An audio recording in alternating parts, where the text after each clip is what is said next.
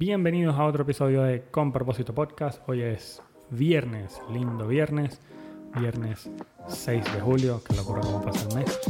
Mi nombre es Carlos Muñoz y bueno, creo que vamos a hablar un tema muy interesante para todos porque a mí me pasa y es que a veces necesito concentrarme un poco más.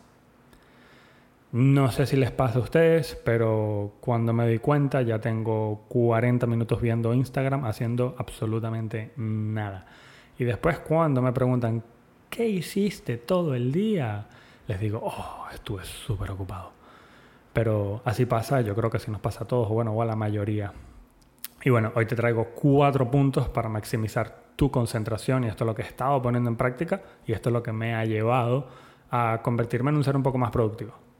No lo aplico todo eh, de forma tan constante, no he llegado a ese punto, pero sí sé que estas son cosas que ayudan y me ayudaron a mí por lo menos, este tipo de pensamientos me ayudó por lo menos a superar eh, el cigarrillo, a dejar de fumar. Entonces, lo primero que tenemos que hacer, o el punto número uno de los cuatro que te voy a enseñar hoy, es tenemos que aprender cómo evitar la distracción. Aprender a evitarla es crucial.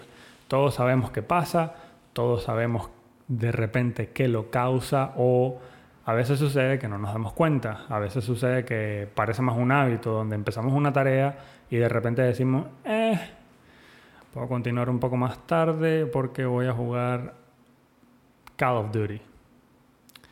En este punto, eh, y este punto está primero porque genuinamente lo veo como el primordial.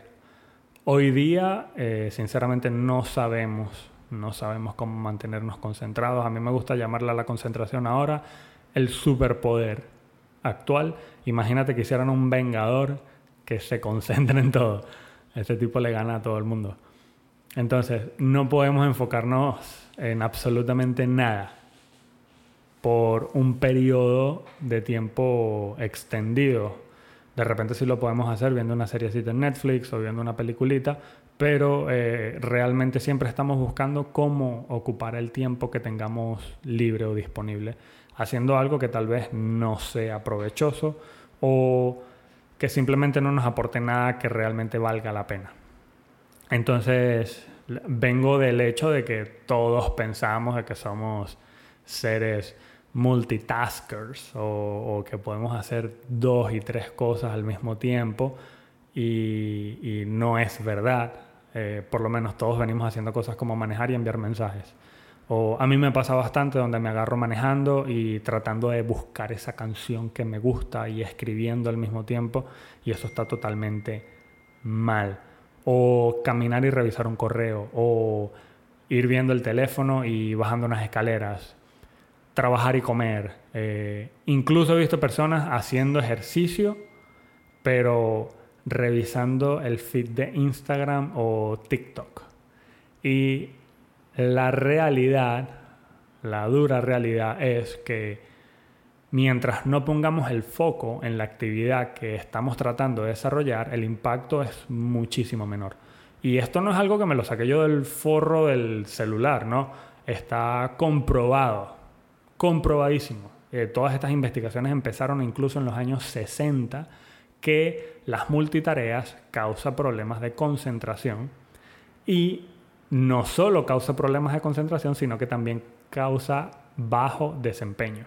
Entonces, los investigadores han sugerido por mucho tiempo que parece haber, y así lo llamaron en varias investigaciones como la de Claxton, Reagan y Lee de 1989, un embotellamiento que impide que el cerebro trabaje en ciertos aspectos clave de ambas tareas al mismo tiempo. Entonces, desde el fondo de mi corazón te pido, no te lo doy como consejo, no te lo pido, te lo pido como un favor, concéntrate en una sola cosa.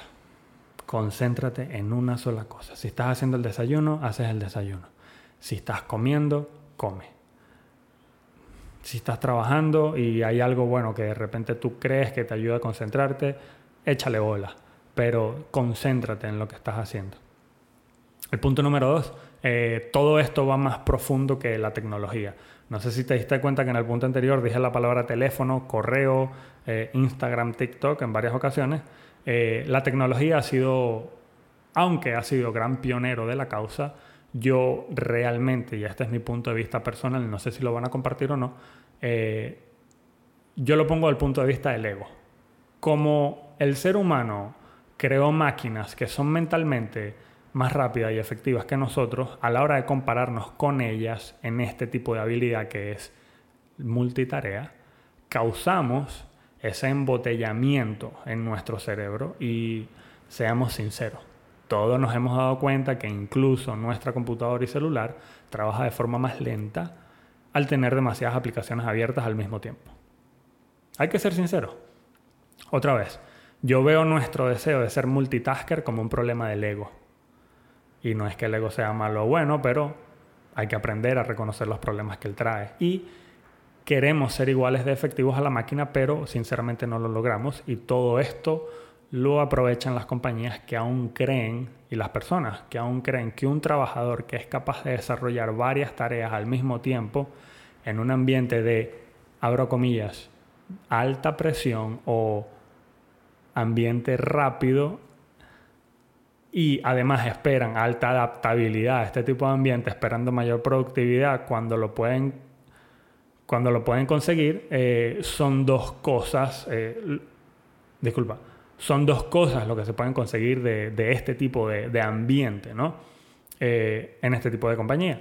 Uno, un trabajador quemado, un trabajador frustrado eh, que no quiere seguir por la alta presión, por la cantidad de tareas absurdas que buscan que realice y resultados mediocres por el ambiente que lo rodea. Entonces, enfocándonos en una sola actividad hasta que la completamos, otra vez, está comprobado que aumenta la productividad y la calidad de los resultados. Así que, sinceramente, Pon tu ego de lado, deja de compararte con máquinas y en realidad de compararte con ellas, utilízala como herramientas para aumentar todos esos resultados y la calidad de las cosas que haces. Úsalas como un amplificador. Número 3. Lo que lo acciona o los activadores. En inglés sería triggers. Y aquí hay dos tipos de, activadores o accionadores o causas. Las causas internas y las causas externas. Los externos, bueno, creo que son más fáciles de comprender. Eh, todos estamos inmersos en eso y es el ambiente que nos rodea. Ahora, ¿cómo vivir más concentrado o pasar la mayoría del tiempo más concentrado en lo que tienes que hacer? Es sencillo. Y hay muchas veces que dejamos que el ambiente se diseñe de forma automática. En pocas palabras, no nos damos cuenta por qué estamos tan habituados a vivir con eso que ya no nos damos cuenta. ¿Como qué? Como el celular, el, teléfono está en todos lados. Está en la cama mientras duermes, está en el auto mientras manejas, está en el trabajo mientras... Bueno, ya sabes qué se hace en el trabajo. Ahora, diseñar el ambiente o tu ambiente es clave para una vida con menos distracciones. ¿Y qué podemos hacer en el caso del teléfono? ¿Qué podemos hacer en el caso del teléfono? si estamos trabajando, o si estás trabajando, colócalo en silencio o llévalo a otro cuarto o mételo en una gaveta. Y viene la parte que es más difícil, resistir el impulso a ir a ver si te escribieron o quién te mandó ese correo o quién te comentó el meme que publicaste en Facebook. Eh, es difícil. Es muy complicado. Yo peleo con esto todo el día. Yo no sé si a ustedes le pasa, pero yo sé que es difícil. Y lo mejor a lo que puedes llegar es dominarlo. Y esto te va a llevar a vivir una vida más productiva y menos ocupada. Lo que me ha ayudado un poco a resolver este tema con los, con los activadores externos es la técnica Pomodoro técnica Pomodoro, te invito, existe YouTube, existe Google, tú lo googleas, técnica Pomodoro. A mí me ha funcionado en particular bastante bien y hay muchas variaciones en cuanto al tiempo en, lo que va, en donde vas a estar enfocado. A mí me funciona estar enfocado 25 minutos en lo que debería estar haciendo, que es una sola tarea a la vez, y 5 minutos de descanso. Y a ver, tu computador y tu celular tienen alarmas, tienen timers, eh, úsalos no lo tengas como adorno. Y ya te dije, 25 minutos enfocado en lo que hago y una sola tarea a la vez. Y luego 5 minutos de descanso. Entonces son periodos de 30 minutos entre tarea y descanso. Y cinco minutos de descanso no significa Instagram, no significa ver videos de gatos, no significa ver TikTok, significa descanso real. Cierra los ojos y descansa. Ve a tu patio, eh, despéjate, quítate de la pantalla. Ahora, los activadores internos. Los activadores internos son, aunque son un poco más complicados, creo que es bastante sencillo de explicar. Son, son emociones incómodas de las que tratamos de escapar. Eh, estamos tratando de escapar de la incomodidad todo el tiempo. Siempre hay algo que nos causa incomodidad. Somos seres inconformes, que eso está bien, pero al mismo tiempo está mal porque es lo que nos lleva a distraernos. Entonces hay dos lados de la, de la moneda que de repente pueden ser iguales. Hay, no lo vean como blanco y negro, sino veanlo como una cantidad de, de, grises. Emociones incómodas, como eh, aburrir. estás aburrido. De repente estás trabajando y tienes que mandar un correo a la aseguradora para poner un reclamo y dices, uy, no, que ladilla esta vaina. Mejor voy a ver el gatito en Instagram. Es más lindo. Nos aburrimos muy rápido. Sentimos, o sentimos curiosidad, queremos saber. La curiosidad está bien, pero tienes que, llevar, tienes que tener cuidado hasta dónde la llevas, porque la pérdida de tiempo también es amiga de la curiosidad. Simplemente queremos ocupar a la mente con algo y eso es lo que te distrae. Y después de investigar un, un poco, un poco bastante sobre esto, hay psicólogos que incluso recomiendan revisar la emoción que aparece justo antes de distraernos. A repetir esto otra vez. Recomiendan revisar la emoción que aparece justo antes de distraernos. ¿Qué emoción te causa pensar en ir a ver el teléfono? ¿Qué emoción te causa pensar en ir a comerte ese chocolate cuando estás a dieta? Controlar todas estas emociones es la clave, mejor dicho, te ayuda a convertirte en el maestro de estos impulsos y es lo que lleva a evitar la distracción. Y sinceramente, como a mí me gusta verlo, podrías verlo como un músculo y mientras más lo ejercitas, mejor te haces y en algún punto te vas a convertir en una persona que es indistraíble o que se distrae muy poco, como lo quieras decir. Ahora, número cuatro entendiendo la causa o el origen o la raíz de la distracción. Entender la causa de la emoción, ya hablamos que hay que revisar la emoción que se genera al pensar en lo que te lleva a distraerte, es crucial para evitar la distracción. Ahora, ¿cómo lo podemos evitar? En ese momento donde se genera ese, pensamiento, esa emoción y tú dices, uy, escribo, Escribe la emoción que se forma justo antes de distraerte. Ahora, esto lo puedes hacer después de distraerte si de repente te acuerdas, pero si recuerdas escribir la emoción que se forma antes de distraerte, justo antes de la acción, es la mejor manera de llegar a la causa. Cuando llegas a la causa sabes cómo trabajarlo. De esta, de forma, cuando escribes esa emoción vas a traer al plano, a un plano consciente, lo que te causa y así puedes lidiar con el sentimiento que se forma al pensar en esa distracción. Por lo menos, eh, que te hace fumarte ese cigarro o, que te hace ir a ver el teléfono cuando suena la notificación de que llegó un correo. Explorar todos estos sentimientos con curiosidad es clave también y lo que no te recomendaría sería darte duro porque pensaste o porque te distrajiste. Eh, no, no, no lo hagas así. Sea un poco más empático. Ve a un sitio cómodo donde te sientas seguro y ponte a ti mismo en tus zapatos. Eso lo hacemos muy poco.